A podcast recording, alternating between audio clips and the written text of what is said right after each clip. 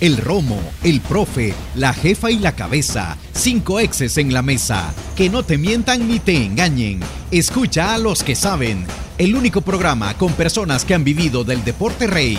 Síguenos en nuestras redes sociales como Los Ex del Fútbol y escúchanos de lunes a viernes por Sonora FM 1045. Hola, ¿cómo están amigos? A través de Radio Sonora y las plataformas digitales somos los ex del fútbol.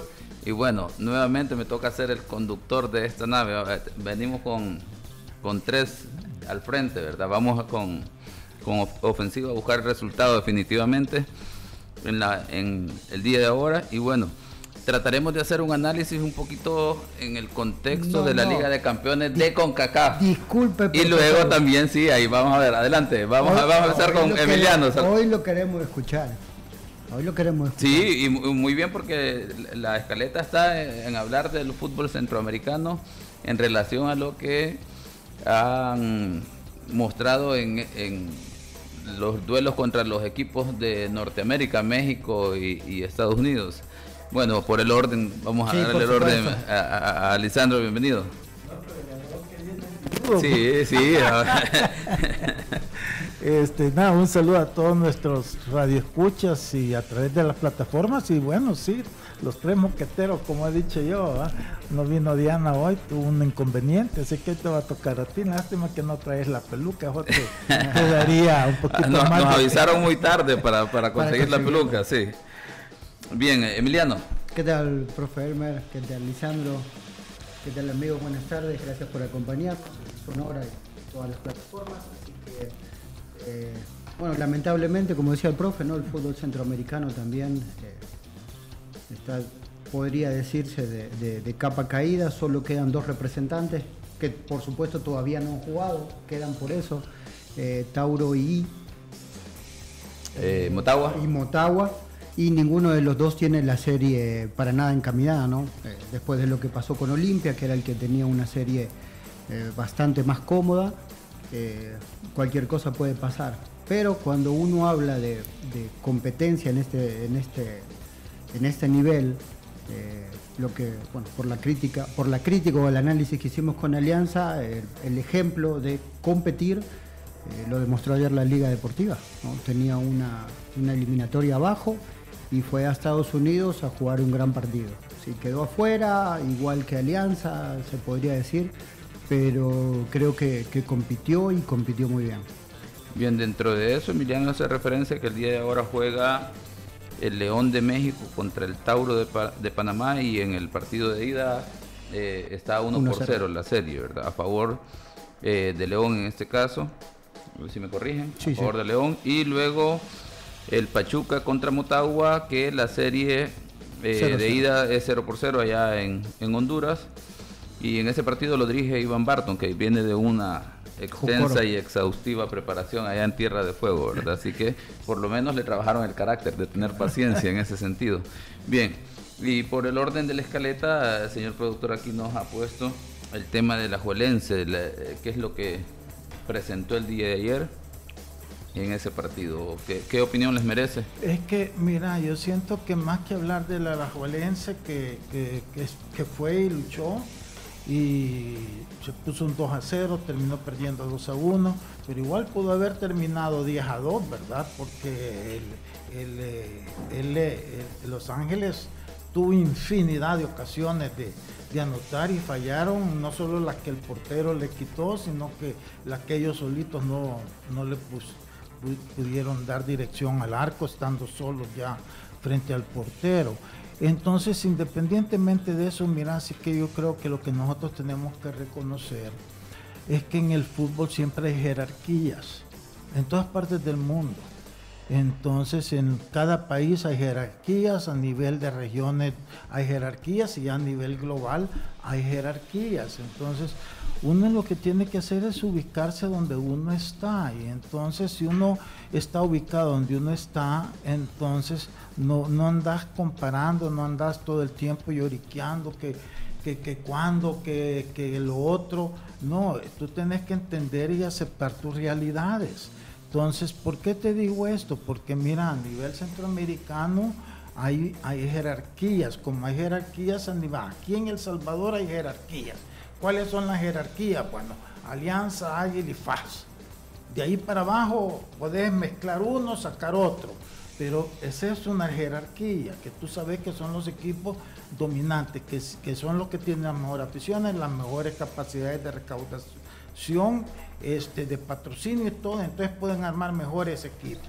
Ya está establecido. En Guatemala tenés al, al, comunicaciones, al municipal, eh, y de repente han aparecido otros.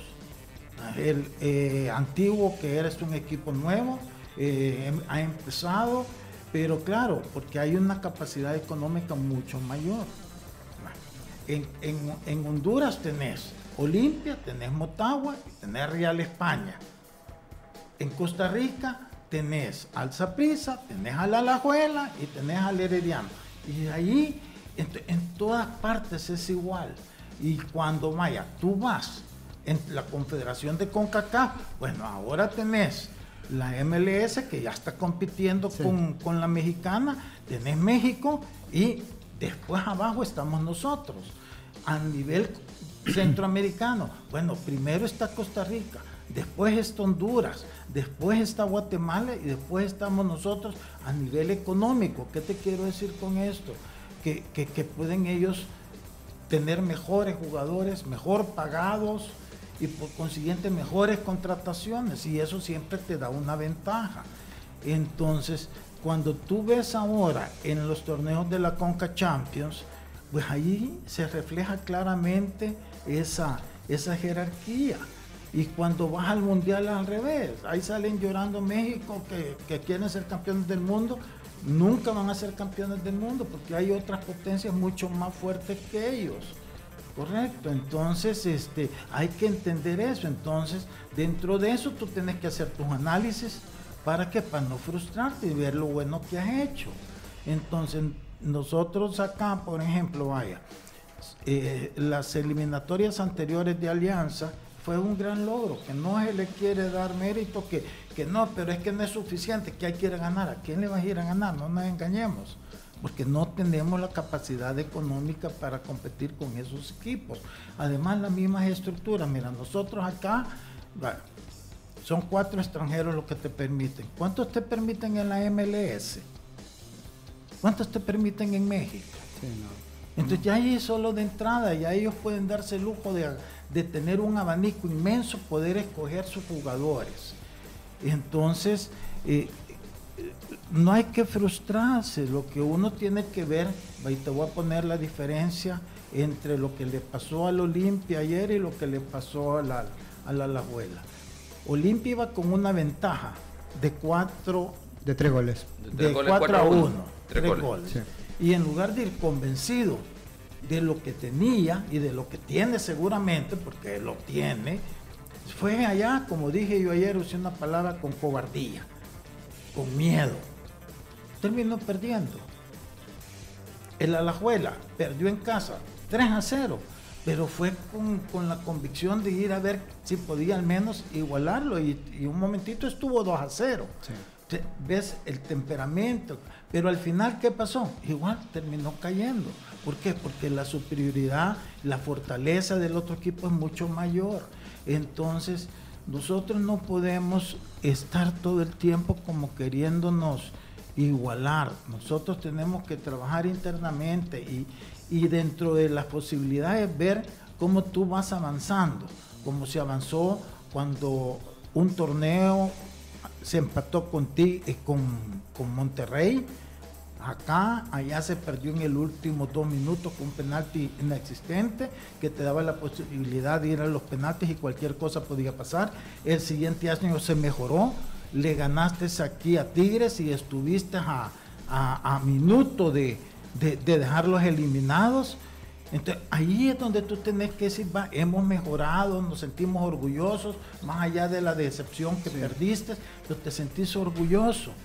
Sobre eso tenés que trabajar, pero si tú lo que, estás pensando es, que debes de ir y ganarle allá a un Tigre, o ir y ganarle a, un América, o ir, ya, ahí ya, ya estás fuera de tu realidad. Entonces yo lo que quiero con esto es uno tiene que centrarse en lo suyo. Cuando tú estás orgulloso de lo que tú estás haciendo, de repente podés el fútbol darte una oportunidad. Pero es que no va a ser siempre así y no depende a veces de cuánto tú trabajes o cuánto, no, depende a veces de, momentos que de repente sin darte cuenta te aparecieron cuatro, cinco, seis jugadores extraordinarios y tú decís, puchica, ¿me entendés? Porque cuando nosotros fuimos al mundial, a las dos mundiales que hemos ido, salieron esas generaciones de jugadores. Lo que pasa es que la mayoría del aficionado ahorita y muchos periodistas jóvenes no los vieron jugar.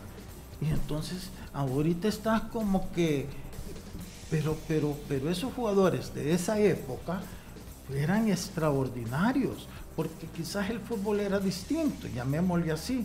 Pero, pero ahora, nosotros, en el caso nuestro, que no tenemos nada, ¿cómo queremos de repente exigirle a los equipos que peleen con un Saprisa, con un Alajuela, con un Olimpia, hoy con un Guatemala, eh, ya sea el Comunicaciones Municipal, que tienen sus infraestructuras, que aquí ningún equipo tiene, ninguno. Entonces, no puedes, aquí tiene que ser la exigencia a nivel dirigencial para empezar a trabajar en eso. No con eso es garantía de que vas a ir a, quedar campeón de la Conca Champions, de que te vas a clasificar a un mundial, no. Pero al menos te hace sentirse más orgulloso de lo que vas haciendo. Te da más posibilidades de pelear como la, la abuela lo tuvo, aunque después terminó derrotado. Pero no por eso vas a decir que es un fracaso. No es un fracaso hasta el momento que sabes que tú sos el David y el otro es el Goliat. O sea, no todo el tiempo que tires una pedrada le vas a dar en la cabeza. Y eso fue más bíblico posiblemente que, una realidad. Entonces, nosotros tenemos que, aquí en Centroamérica, fíjate que aquí hubo un, nosotros aquí no, pero a nivel de Costa Rica y Guatemala había una concientización que era bien difícil para los equipos centroamericanos competir contra los mexicanos y ahora la MLS.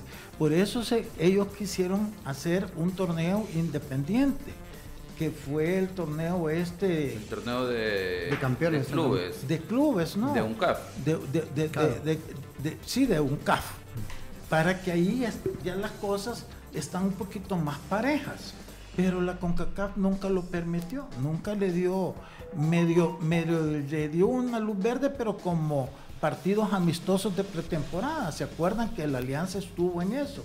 Porque eso no era de clasificar, ahí se escogieron los equipos más mediáticos para este para poder conformar esto y a partir de ahí em, empezar ya a organizar un verdadero torneo. Pero nunca lo autorizó la CONCACAF. Pero ¿qué voy yo con esto? Que tanto la gente de Guatemala, comunicaciones y, y, municipal. que tenían un gran presupuesto y tienen un gran presupuesto, como los equipos de Costa Rica, porque ahí estuvo el presidente Saprissa, uno de los que estaba liderando esto con el Herediano, estuvo el, el del Olimpia también, el del Real España, conscientes de que nosotros en este torneo con Cachampo prácticamente nos usan como, como relleno. Y, entonces quererse independizar para poder realmente disfrutar. Por eso es que la CONCACAF armó este primer torneo. Antes se acuerdan que eran grupos completos. Ante el malestar y la queja es que hicieron primero el torneo CONCACAF, donde quedan, clasifican seis para el torneo de la Conca Champions. No sé si se han dado cuenta que eh, el torneo pasado se disputó uno, que fue cuando Alianza quedó eliminado por Alajuela. Pero ellos siguieron y al final quedó campeón el Olimpia. Solo entre equipos de Centroamérica. Pero estamos hablando de la liga de CONCACAF que ya lleva tres ediciones.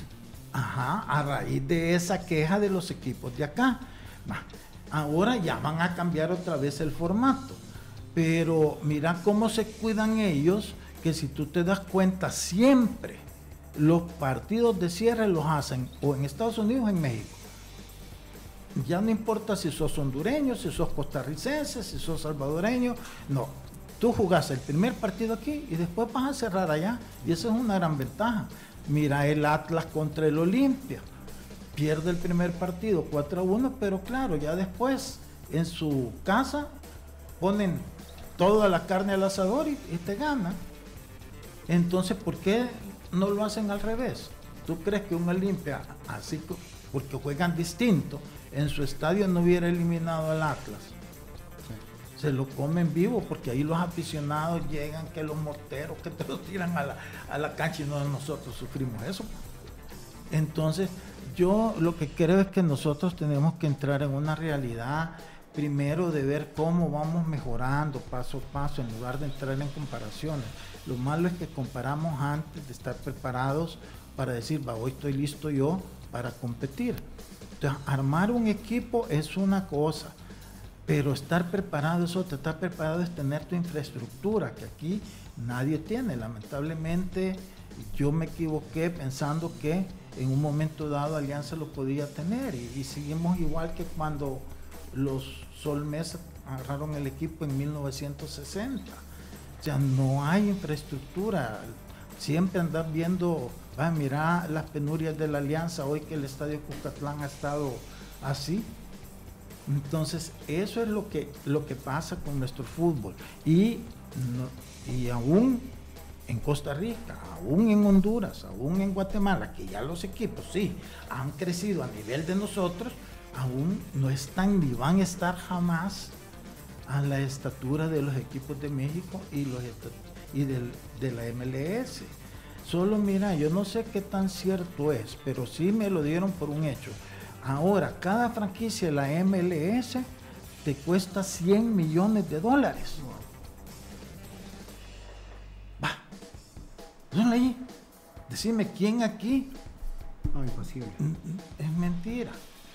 Entonces, eh, ¿por qué hago todo esto? Para que entendamos las grandes diferencias y entonces no nos frustremos cuando quedamos eliminados contra esos equipos. Enojémonos cuando no competimos. Y competir es lo que no hizo Olimpia hoy que fue allá. No compitió. Compitió hoy el Alajuela. ¿Ven la diferencia entre uno y otro? Entonces, Claro, yo me sentiría orgulloso de lo que el alajuelense fue a hacer allá a, Los Ángeles, a pesar de que el otro equipo me dominó y todo, pero fui, luché, quise con, con las diferencias y todo, traté. No se dio, bueno, me regreso y vuelvo otra vez. En cambio, Olimpia no. Nosotros, al revés, nosotros no, simplemente no teníamos con qué competir porque el equipo no se armó. Entonces, para que veamos las diferencias, pero siempre va a haber esa jerarquía y nosotros no nos estemos engañando que vamos a irle a ganar a un equipo a México y lo vamos a eliminar. Sí puede pasar una vez como accidente. Sí, sí puede pasar. Porque tenemos un buen equipo, porque las cosas se te dan, pero o sea, las probabilidades siempre las vas a tener en contra. Bien, dentro de eso yo sí creo que es necesario eh, hacer un análisis técnico en el sentido de lo que representó, eh, lo que ya mencionaba Lisandro de manera general, el partido del Olimpia, por ejemplo, frente al Atlas, en el sentido de eh, la estructura e infraestructura que tiene Olimpia y lo que presentó en ese partido, en, tanto en el de ida y en el de vuelta y luego para hacer una comparación también lo que hizo Alajuelense, Liga Deportiva Alajuelense frente al LA o Los Ángeles FC eh, en términos de disposición, porque si recuerdan eh, se criticaba anteriormente a esta Liga Deportiva Alajuelense que terminó siendo campeón de, de la Liga CONCACAF con un equipo eh, que no, no tenía la dinámica que por ejemplo podemos observar en los jugadores del Olimpia. Sí, y, eso, y eso era algo que estábamos recordando con Lisandro. Después de que ayer se hizo el análisis de, eso, ¿no? De, competir, ver en qué tu equipo eh, pudo haber estado fallando, porque creo que eso es algo que Olimpia también vio ayer. A pesar de tener la eliminatoria en contra, fue, trató de competir lo más posible. Y bueno, vos cuando vas al límite, ahí te das cuenta cuáles son tus reales posibilidades. Porque si, si haces lo que hizo Olimpia el otro día, que, no compitió, que se tiró atrás, e, eso no te da una realidad de lo que tú podés ser como equipo. Entonces, y veíamos a esa liga y, lo comparamos con, la liga que eliminó a Alianza aquella vez, y es un equipo bastante diferente. Hizo cambios sustanciales, eh, nombres que se vieron reflejados en la dinámica de equipo. Sí, es que dentro de eso, por ejemplo, eh, a mí me parece que en términos de, equipo, a nivel de, jugadores, eh, me parece que es mejor Olimpia que Liga Deportiva Alajuelense. Nada más que la mentalidad de, la liga es una mentalidad completamente diferente a través de su entrenador, obviamente, en el sentido de que pierde el partido de ida y sabe que puede ir a, ganar el partido de, eh, de, vuelta y obtener el resultado. Termina ganándolo, pero no le alcanza para, para poder aspirar a una clasificación. Sin embargo, el Olimpia creo yo que pensaron que un 4 a 1 era suficiente, pero me parece a mí que el entrenador está bastante descontextualizado porque creo yo que todos los que nos gusta fútbol de repente tenemos que ver un par de partidos de la liguilla de México y sabemos que un partido, incluso un 4 a 0, no está definido no, para nada. en, la vuelta, porque son equipos que tienen capacidad de reaccionar ante esos resultados. ¿Sabes qué pasa también? Mira, que los equipos mexicanos, igual que los de la MLS, cuando vienen acá no vienen con todo su equipo titular. Entonces a veces te pueden dar una ventaja y eso te confunde. Porque eso se ha dado. Lo hizo el eh, Philadelphia Union, por ejemplo. Hace dos torneos, yo no sé, creo que el América con el Saprissa, yo no, no un partido de eso con eh, igual ganó, así como ganó el Olimpia, pero cuando fue de regreso ya se fue todo el equipo titular y están acostumbrados a otra dinámica y, terminaron pasando. Entonces, pero fíjate que mira, yo creo que si Olimpia hubiera llegado con esa determinación que llegó a la juela, posiblemente sí, porque Olimpia es un equipo fuerte a nivel centroamericano y de los más fuertes, el 1-2 mucho más fuerte, nos gusta reconocerlo o no nos gusta reconocerlo, es la realidad. Y de repente ahí sí tú puedes eh, eh, medio competir con alguna posibilidad. Lo que pasa es que el Olimpia no, no llegó a competir, llegó asustado. Esa es la, verdad si tú lo ves eh, en, cómo plantearon el partido, en sus jugadores, eh, eh, en toda su, filosofía para ese juego. Ceja fue demasiado, demasiado respetuoso, llamémosle así, este, distinto a cuando tú vas convencido de que vas, querer algo entonces ellos no, no, no, no, no llegaron con eso y por eso terminaron perdiendo. El Alajuela posiblemente se veía perdido y dijo, bueno, no tenemos nada más que perder, vamos y tratemos. Y ahí por ahí le salía, cambio de actitudes.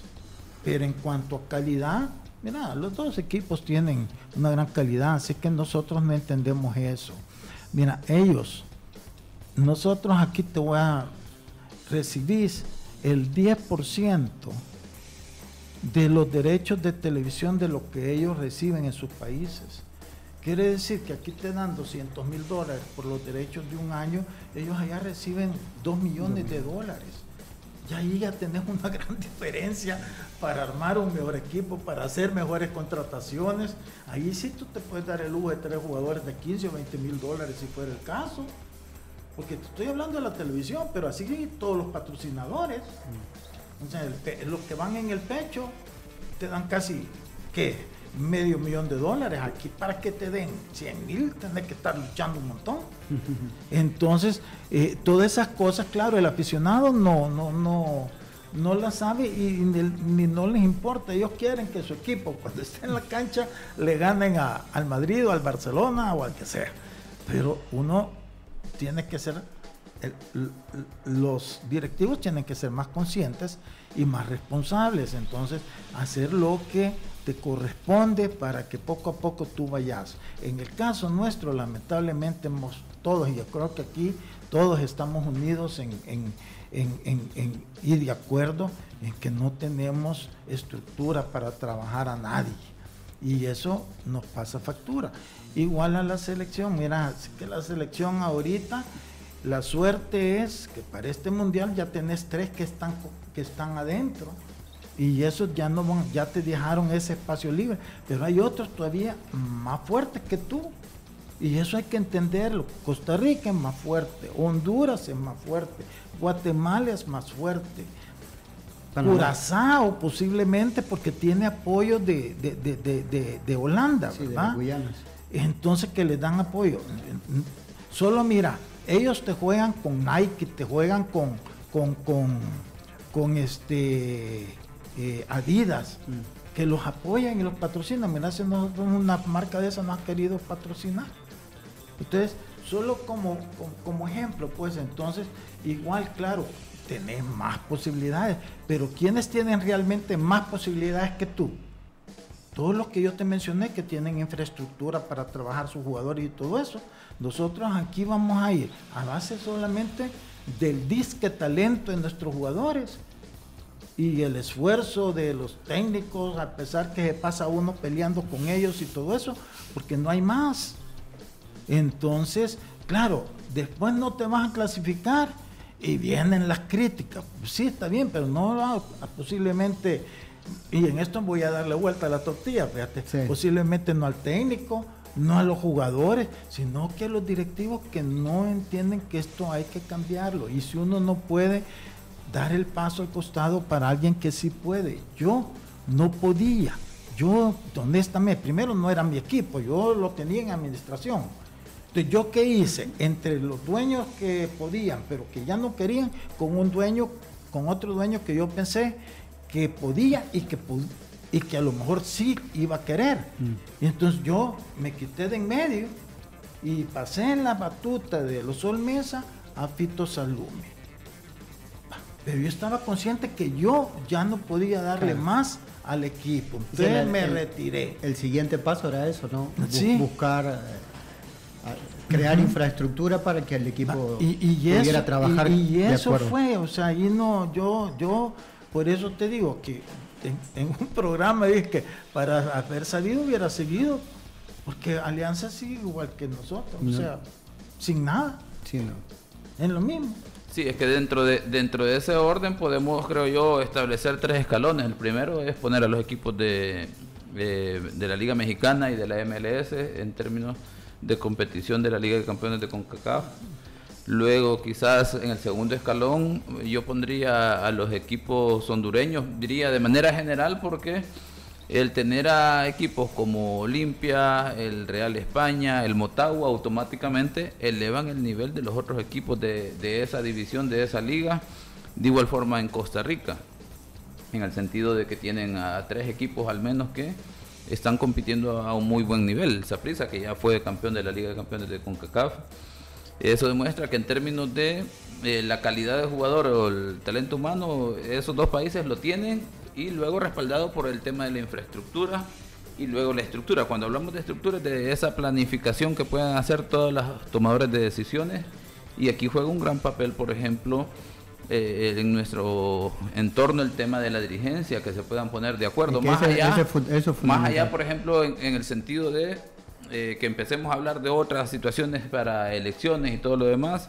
Ahorita nos ha costado ponernos de acuerdo, y digo ponernos porque estamos dentro del medio, sin embargo es a, la dirigencia coordinar, por ejemplo, este impasse que se generó en esta crisis y todavía no se le ve forma, porque entenderé yo que muchas veces, y ahí donde eh, uno ve que no hay forma de querer empezar a caminar sobre esta situación porque si nos hemos percatado y en los actores de principales, primera división, segunda y tercera, por dar un ejemplo, y podemos mencionar a los demás, Asociación de Entrenadores representada por AF, la Asociación de, Futbolistas, no han facilitado las cosas al comité regularizador, porque han venido tantas situaciones que tienen que atender situaciones de urgencia para dedicarse a ellos a planificar. Y de ahí le ponemos la otra contra de que, eh, como ellos lo han manifestado, no son gente de fútbol y que la curva de aprendizaje es muy amplia en términos de qué es lo que se tiene que hacer para luego empezar a trabajar, o sea, se les va a pasar el año y no van a poder cumplir completamente con la misión que se les ha encomendado y posiblemente les tenga que alargar, que no es ahí creo yo que no es problema en ese sentido si se les alarga el tiempo de trabajo no, sino que el tema de los resultados específicamente. Fíjate que yo siento que pues, yo en su momento lo dije, lo que pasa es que a veces si aquí en el país si tú no estás de acuerdo, entonces en lugar de debatir, o sea, eh, insultas o, tratar de, de, desmeritar a la persona que puede dar alguna idea, ¿verdad? Entonces, yo, por ejemplo, este, eh, todo ese proyecto que tenía el INDES, con la primera división, que la FIFA fue clara en que no podían, pero ¿por qué no trabajarlo fuera de la primera división, con la infraestructura al menos a nivel de este, eh, alcaldías, estadios y todo eso, canchas y todo eso? Si hoy prácticamente, si tú quieres colaborar, si tú de veras estás interesado en, en que esto tú lo puedes hacer, en algunas tu foto va a estar, en otras no, pero el reconocimiento de la gente sí lo vas a tener siempre si tú trabajas en, en eso. Entonces, ¿qué le costaba, por ejemplo, al INDES hablar con la comisión normalizadora y ver cómo podían hacer un plan, pero sin estar adentro? Porque eso es lo que no permite la FIFA. Pero para ayudar a canalizar para que todas estas eh, cosas que querían hacer con la primera, que eso sí no se lo permitió la FIFA, siempre se llevara a cabo. Yo creo que, que eso es lo que a nosotros nos queda, o sea, que de repente hayan mentes que trabajen así a nivel sin... sin sin mezclar los intereses, por ejemplo. Sin, intereses, más que el interés genuino de, de querer... De ayudar a desarrollar el fútbol. Yo creo que cuando se dejan a un lado las polarizaciones eh, de, de políticas, de criterio, lo que sea, y, se buscan eh, puentes en común para poder hacer todas estas cosas, podríamos ir mejorando algo, porque también, mira, aquí, ¿qué equipos podrían hacer eso? Yo te mencioné que yo pensé en Fito Alume porque es un hombre de muchos recursos económicos que podría fácilmente decir, vaya, aquí van dos millones y vamos a hacer un centro de entrenamiento. Al final no lo hizo, pero la capacidad la tiene. Ahora va con los bimillonarios, que pueden también hacerlo pero nadie más, ni el águila. Ni el águila, porque el águila realmente pertenece al club social y el club social no tiene esa capacidad y ellos no te venden el equipo, ellos te lo, te, dan lo que te dan es el derecho de administración y que te cobran todavía. Porque si no también Águila podría ser, el problema con Águila es eso. Y el club son bien mezquinos. Ellos quieren ver cómo cada cierto tiempo sacan algo de pisto al, equipo en lugar de ponerle. ¿Entendés? Entonces, toda nuestra estructura está, está bien limitada. Entonces, este, por eso es que lo de nosotros se ha vuelto. Y el, y el punto es que hace 20, 40 años, cuando fuimos al Mundial, en el 70, estamos hablando hace 50 años, o sea, todos los equipos también, bueno, Costa Rica sí ya, ya el Zaprisa, el Alajuela, ellos tenían ya sus estadios, fíjate, desde esa época, pero ¿por qué? Porque vinieron inmigrantes europeos y ellos les gustaba el fútbol y ellos empezaron a organizar estos equipos. Y entonces con esa eh, visión cultural fueron ellos haciendo eso pero en ningún otro país de Centroamérica. Por eso es que ahí competíamos en función de talento futbolístico y ahí sí sobresalíamos nosotros, porque el talento de nuestros jugadores siempre ha sido una gradita superior a los otros, claro. Pero ya cuando fue pasando el tiempo y ya Honduras fue creciendo, este, eh, eh, Guatemala, Nicaragua ahora, entonces ya las cosas ya no son tan fáciles. Por eso es que... Que ahí es el cambio de... Una cosa es infraestructura nosotros, otra cosa es estructura. Nosotros nos quedamos donde hemos estado desde hace 50 años, porque el mismo, bueno, yo hice la, la, broma el otro día, que es la misma grama del Cuscatlán que cuando lo inauguraron en el 74. el Barraza. ¿Cuánto tiene el Barraza? Dios mío. Es que anda, anda, metete y mira el cemento todo agrietado ya de, de casi un siglo. ¿Cómo vas a pensar que vas a tener herramientas para competir contra los otros países donde sí todo lo están modernizando? Entonces, si nosotros no entendemos eso, vamos a seguir ciegos y lo triste es que vamos a pasar otros 100 años quejándonos que hoy hasta Nicaragua nos pasó, que hasta Belice, pues sí, y que cualquiera nos va a pasar si nosotros no somos capaces de realmente sentar prioridades para que este fútbol camine. Y yo resumiría eso en ponernos de acuerdo, empezar a ponernos de acuerdo para luego, como dice Lisandro, establecer prioridades y empezar a, caminar en ese sentido. Yo le voy a dejar una tarea de, como de uno o dos minutos mientras vamos a la pausa a Emiliano ¿Qué nos deja esta Liga de Campeones eh, de CONCACAF en el caso de Centroamérica a nivel técnico, en temas de qué es lo que presentan los equipos y dentro de eso, por ejemplo, lo que ha presentado el equipo Violet de, eh, del Caribe, el Alianza con su participación en, términos técnicos, estratégicos, que es lo que dejó, y Olimpia y Alajuelense, por ejemplo. Luego podemos incluir ya para mañana lo que puede hacer Tauro y Motagua. Bien, Ongosil. Para combatir hongos, usa Ongosil. Ongosil sana tus uñas y los elimina de raíz. Aplícalo tres veces al día y notarás la mejoría. Ongosil en sus presentaciones, solución crema, cápsulas y talco para eliminar el mal olor. Ongosil combate los hongos, calidad laboratorios suizos. Vamos a una pausa y regresamos. Los ex del fútbol. Regresamos. Soy Ongus y vengo a divertirme dañando la uña de tu pie y otras partes de tu cuerpo. Ya dentro de tu uña con mis amigos comenzaremos a invadirla hasta apoderarnos totalmente de ella. Para combatir los hongos, usa Hongosil. Aplícalo tres veces al día, sana tus uñas y elimina los hongos de raíz. Hongosil, para tu necesidad y comodidad, también en solución. Crema y talco para prevenir hongos y mal olor. Hongosil, de Laboratorios Suizos, innovando con excelencia. En caso de duda, consulte a su farmacéutico. ¡Ay, no aguanto el dolor en mis rodillas! ¡Ay, no! Este dolor en mis muñecas y dedos es insoportable. ¡Ay, me cuesta moverme y caminar como antes! Sana y fortalece tus articulaciones con el nuevo Osteobiflex Complex, con glucosamina, condroitina y ahora con colágeno, MSM y ácido hialurónico. Triple fuerza con Osteobiflex. Reparación, lubricación y elasticidad. Osteobiflex es libertad de movimiento. Laboratorios Suizos, innovando con excelencia en caso de duda, consulte a su farmacéutico.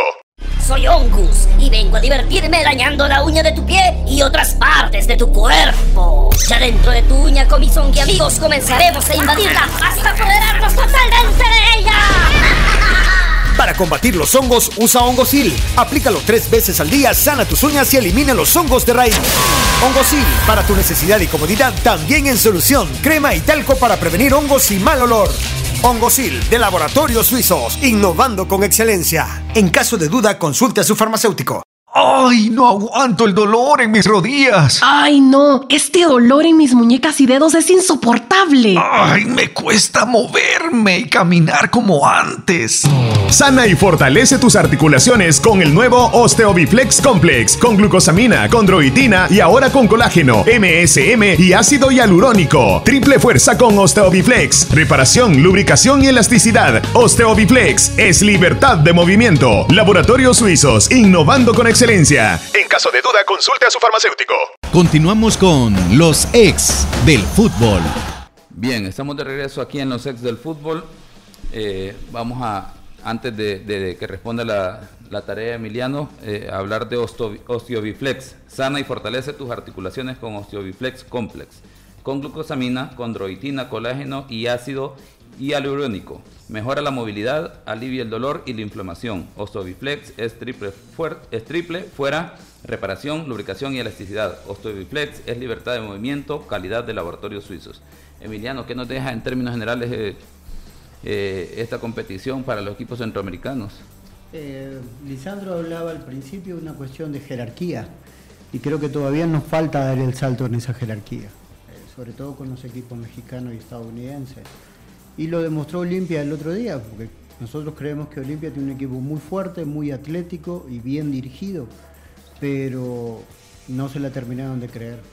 Tenían una, eliminatoria prácticamente encaminada y que aún jugando mal, pero eh, con la mentalidad con la que arrancaron el partido eh, de locales en el Nacional, eh, podían haber sostenido fácilmente a, un Atlas, a un Atlas que no tiene un buen presente porque aún así, ¿no? Eh, siendo superado, siendo un equipo, eh, como dijo Lisandro, ¿no? tímido y, hasta cobarde, Atlas había hecho muy poco, había generado muy poco como para llevarse la eliminatoria. Entonces, eh, poco a poco se fueron dando cuenta que el rival no era lo que había sido hace un par de días antes y terminaron encontrando los goles que, que le dieron la posibilidad de pasar. Yo creo que, ese más es el, mensaje, ¿no? Eh, tiene cuestión de jerarquía y mentalidades. Eh, la liga tiene creo que cuatro o cinco de los últimos mundialistas con Costa Rica en el plantel. Y eso se demostró en la actitud con la que salió a jugar en, Los Ángeles. Un equipo de Los Ángeles, uno de los equipos tal vez con más figuras siempre en, la MLS y aún así fue a buscar un partido que era golpe por golpe y, corrió los riesgos suficientes porque, porque eh, Los Ángeles no es que se refugió. Los Ángeles lo atacó siempre y pudo haberle hecho cuatro o cinco goles. El partido pudo haber terminado también una goleada en contra. Pero la, actitud, eh, la voluntad con la que fueron a buscar el partido hizo que encontrara, eh, encontrara la diferencia y después también tuvo la suerte de que el equipo rival no tuvo buena puntería. Yo creo que, el escalón sigue estando en el mismo lugar. Todavía falta dar ese salto de calidad. Eh, Olimpia lo hizo tal vez en otro momento. Eh, creo que hoy probablemente pensó que, con lo que ya había hecho era suficiente y se dio cuenta que no. Entonces, eh, si bien lo de Alianza obviamente nos duele a todos, pero creo que la gente de Olimpia debe estar dándose la cabeza contra la pared. Porque ellos hacen, como decía Lisandro, una gran inversión habían hecho justo un gran partido y, ir a dar la imagen que dieron el otro día en Guadalajara realmente para ellos habrá sido una grandísima decepción. Eh, el nivel del, jugador centroamericano sigue, siendo un nivel muy bueno, pero eh, como siempre dicen los, sobre todo los entrenadores eh, extranjeros que vienen al país, que tiene que haber un cambio de mentalidad importante. Y eso tiene que venir acompañado de todo, ¿no? Eh, nosotros hablamos siempre de los problemas de infraestructura que tenemos, pero creo que el problema principal es la estructura. Y la estructura tiene que ver con la gente que toma decisiones. Eh, aquí no se ve un fútbol nacional unido, Y cuando tengamos un fútbol nacional unido, creo que vamos a poder crecer todos. Muy bien. Eh, cambiando de tema, un tema que creo yo que, que es esta Liga de Campeones de CONCACAF es como la plataforma inicial para lo que se viene los partidos a nivel internacional y dentro de eso la convocatoria de selección nacional. Así que no sé, señor el productor, si tiene ahí la lista de la, convocatoria eh, en los partidos que la selección nacional enfrentará eh, a Honduras en partido amistoso y luego partido por la Liga de Campeones o la Liga de Naciones enfrentará a la selección de Estados Unidos. Una selección de Estados Unidos que llega ahí, ¿verdad? Con el tema de la, si habrá continuidad en, relación al entrenador Halter por el tema del escándalo que tiene a nivel personal. Y ya veremos eh, en qué tanto puede afectar esa situación para el desempeño de la selección eh, y para el mismo entrenador de la selección de Estados Unidos. La convocatoria de la selección nacional de El Salvador, eh, porteros Mario González y Tomás Romero, los defensas Brian Tamacas, Nelson Blanco, Eric Zabaleta, Roberto Domínguez, Rudy Clavel, Rómulo Villalobos, Alex Roldán y William Canales. Los volantes, Narciso Orellana, Cristian Martínez, Brian Landaverde, Melvin Cartagena, Enrico Dueñas y Leonardo Mengíbar. Y en la delantera, Cristian Gil, Mayer, Brian Hill, Jairo Enríquez, Kevin Reyes y Juan Argueta. ¿Qué comentarios les merecen la, la convocatoria, Lisandro? Mira, yo siento que, esta convocatoria viene del producto de los microciclos que él ha hecho, sobre todo en los jugadores que están acá localmente, ¿verdad? Yo lo único que sí te digo, no, no, no entiendo y no me da lógica es que convoque a tres hermanos, ¿verdad? Y en la misma posición. Yo siento que lo de Brian Hill, y creo que todos estamos de acuerdo que quizás es un jugador que necesita la selección y ha sido probado, ya él quedó campeón de goleo cuando estuvo en FAB, ¿verdad? Y de ahí pues que dio el salto y fue a Colombia. Pero de ahí sus hermanos, yo creo que es más mi Christian Hill que está en FAS, para mí está haciendo mérito como para estar en una selección. Entonces me extraña eso, fíjate, yo venía hablando con Emiliano y él de repente me dice, yo me dice lo que creo es que es como que es un combo, como que hay algún acondicionamiento que está bien, va, porque acordémonos que el papá es el que los lo, maneja, lo representa, lo, maneja, no sabemos si está bien, pero me llevas a los otros dos pensando en que eso les puede ayudar a futuro. Si eso fuera así, es, es sería una lástima, una tristeza que nosotros como selección mayor acondicionemos una, una convocatoria a ese tipo de presiones. Eso no es correcto porque creo yo que hay otros jugadores que posiblemente sí merezcan estar más que por ejemplo Miner Hill que no aquí no hizo mayor cosa. Es cierto que está joven, joven pero anduvo de un equipo a otro y, a todo el mundo hablaba que era mejor que los otros y para mí no al menos lo demostraba hasta este momento entonces, eh, lo de Christian Hill estuvo en Metapan, perdió la titularidad de Metapan, hoy está en FAS con un paso irregular, hay que ser honesto, no, no está haciendo ninguna diferencia, al contrario. Entonces, ¿cómo va a estar ahí en la, en la selección? Entonces, yo siento que en eso sí no estoy de acuerdo. En todos los demás está bien, una selección relativamente joven eh, con futuro, que si la trabajan bien, pues con que compitamos va a ser suficiente para ser consecuente con lo que hemos estado hablando. Pero creo que, por ejemplo, no lleva a un Steven Vázquez, que para mí es el jugador nacional con más futuro. Está joven, es cierto que todo el torneo pasado no jugó porque tenía la lesión en el metatarsiano, acordémonos, hoy ya está, ha jugado casi todos los partidos, es un muchacho que tiene una gran proyección, yo a él ya lo estuviera tomando en cuenta y preparando para, para el futuro venidero. Y, tenerlo conmigo para que él, pero, pero, pero lastimosamente no sé por qué no lo llaman. Este, lo del muchacho de, de Jocoro, sí, me parece bien, el muchacho ha hecho méritos, no sé si tenga el nivel de una selección, pero hay que probarlo para poder decir sí o no, pero al menos en su equipo es un jugador, creo yo, bastante interesante. Me hace recordar, no igual, pero con algún porcentaje a Rudy Corrales, sí, a los hermanos Corrales. Pero Rudy sí era otra cosa, hablando de talento pero sí se me algo me recuerda de él con que es escurridizo y trata de ir y, vale la pena darle la, oportunidad. Así es que en términos generales, fuera de eso, sí, yo la veo bien, creo que, que, que le está apostando no solo al presente inmediato, sino que también al futuro inmediato y eso es bueno, en eso sí estoy de acuerdo. Muy bien, este, dentro de eso, antes de darle la palabra para que eh, Emiliano nos diga qué piensa de la convocatoria, preguntar y dejar la pregunta ahí, si mm. piensan que algún jugador hace falta dentro, además del que ya mencionó Lisandro Steven Vázquez en esta convocatoria, Emiliano, ¿qué piensa? Y eh, lo primero, lo de, lo de Steven Vázquez, obviamente no uno se pone a pensar en el tiempo que estuvo fuera por la lesión, pero después también se pone a pensar en la edad que tiene él y en la proyección. ¿Cuántos eh, nosotros siempre hablamos de la falta de centro delantero y sobre todo de la talla. Y en Steven Vázquez ya hemos visto un jugador que puede tener proyección y tiene una talla que es muy difícil de encontrar en este medio.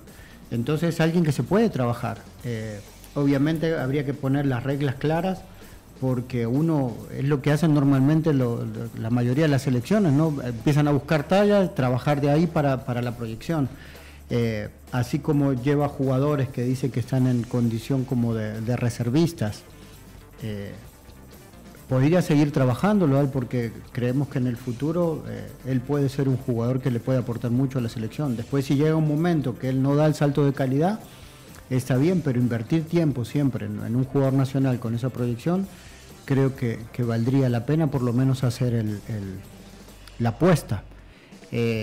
En, otro aspecto, en líneas generales era más o menos lo que uno esperaba, ¿no? Eh, la sorpresa, entre comillas, de Canales por el buen momento que tiene y porque, y porque bueno, eh, más allá de lo de Brian Tamacas, eh, por el lateral derecho no teníamos muchas opciones. a mí me llama un poco la atención porque son jugadores de características que a mí me gustan y que en un momento fueron habituales en la selección de Hugo Pérez. ¿Por qué no viene ni, ni Eric Calvillo? Ni Amando Moreno. No tal vez los dos juntos, pero uno de los dos ir alternando. Me parece que son jugadores que, pueden darle algo a la selección. Hoy que parecería que definitivamente eh, Marvin no vuelve a la selección. Eh, son jugadores que no tienen la misma característica, pero tienen un cambio de ritmo en el último cuarto, que es donde nosotros eh, no podemos definir algunas cosas de los partidos, ¿no? Sobre todo viendo la calidad de rivales que vamos a tener.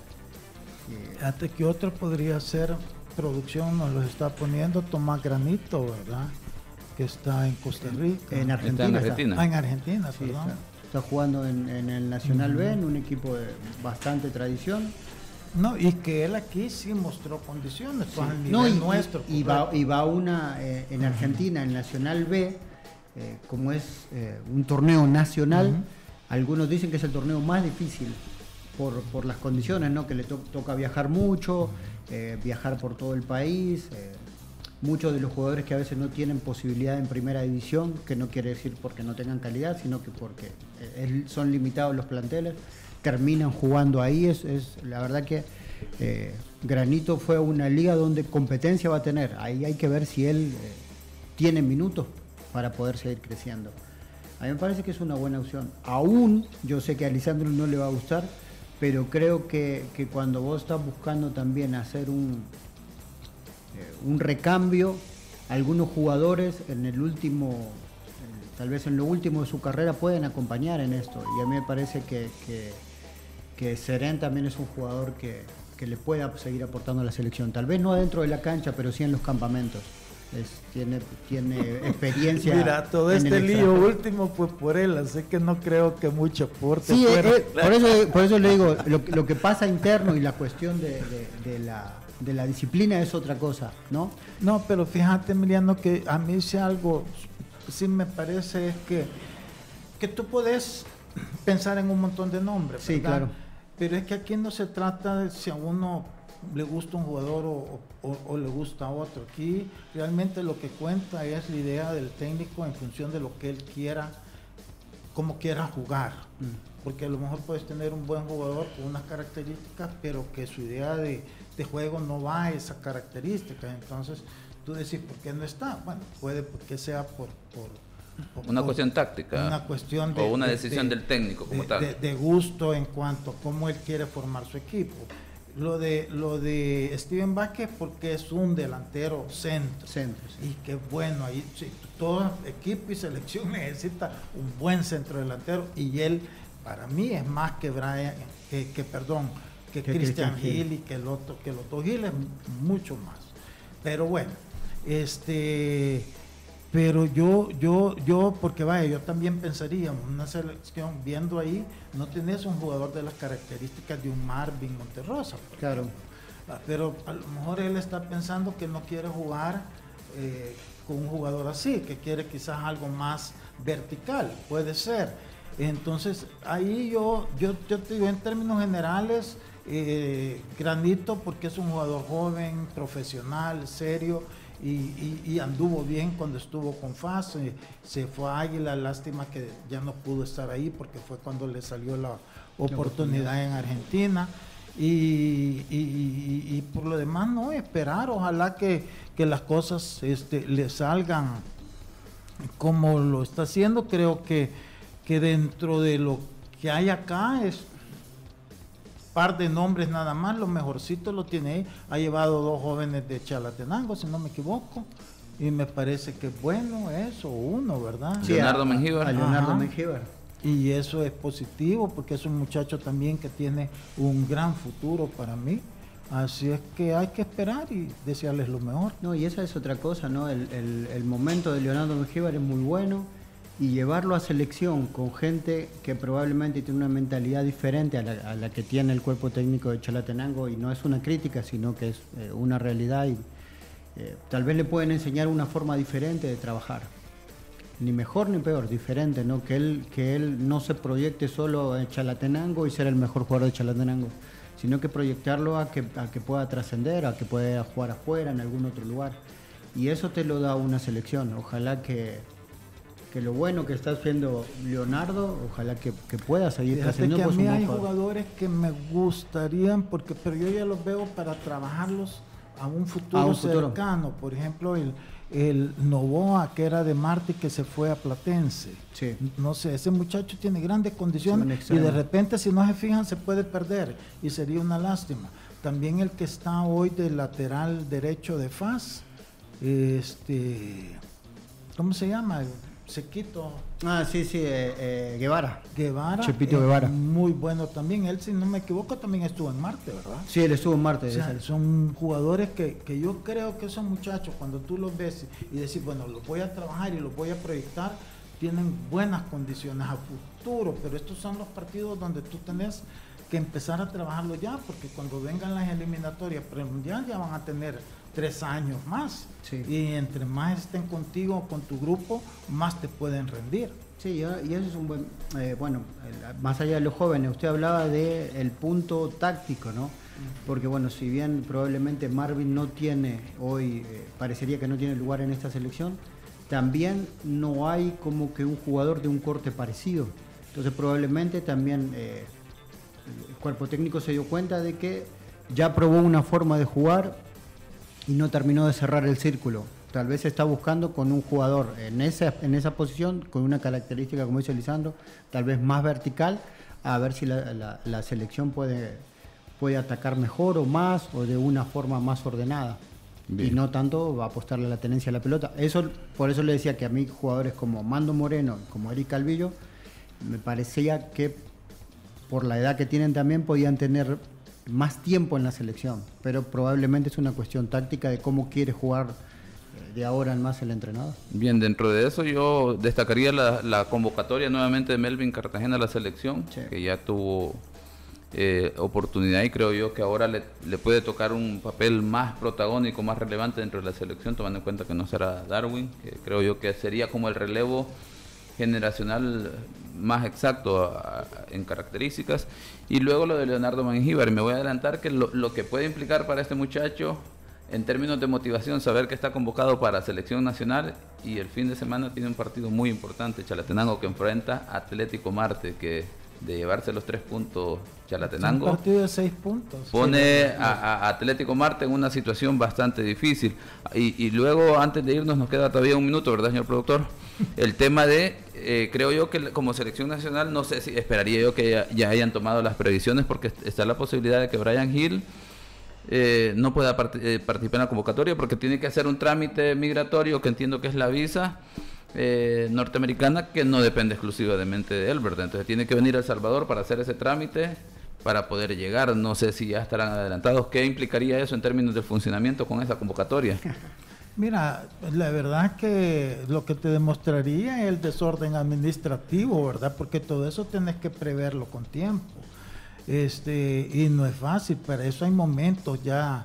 Pero es que mira, aquí lo de Brian Gil ha sido más que todo ese problema, que es lo que yo siento. Yo creo que en eso sí le ha pegado eh, Emiliano. Ese es un arreglo que han hecho para que vayan los tres porque si él hubiera querido ya hubiera venido, ya tuviera todos sus papeles listos. Y él ha dicho no, no continuamente. De repente hoy que dice sí y de repente aparecen los tres hermanos que juegan en la misma posición. O sea, no exactamente de centro. Sí, pero son tres delanteros. Pero, pero tres delanteros. ahí me parece a mí, en eso sí sería una decepción que acondicionen una convocatoria por un jugador a otros dos que no han hecho los méritos para mí suficientes como para estar ahí, dejar a otros que tienen mejores condiciones afuera. Muy bien, y luego podríamos hablar de qué es lo que va a deparar para la selección en términos de resultados luego de estos dos partidos, el partido amistoso frente a Honduras y, y frente a Estados Unidos, pero ya quedará tiempo para eso. Y luego, pues el día de mañana que haremos el análisis completo de, esta jornada de fin de semana que se vuelve interesante en términos de la clasificación y temas del descenso. Así que... No, y tenés el, clásico. Ah, bueno, para los que están pensando en España también, el clásico español, bueno, mañana podemos ah, hablar de eso, ahí el señor productor que lo vaya tomando en cuenta para, para la escaleta, así que les agradecemos la sintonía, la atención, somos los ex del fútbol, cuídese y nos vemos el día de mañana viernes. La autoridad, el romo, el profe, la jefa y la cabeza. Cinco exes en la mesa. Que no te mientan ni te engañen. Escucha a los que saben. el único programa con personas que han vivido del deporte rey. Síguenos en nuestras redes sociales como Los Ex del Fútbol y escúchanos de lunes a viernes por Sonora FM 1045.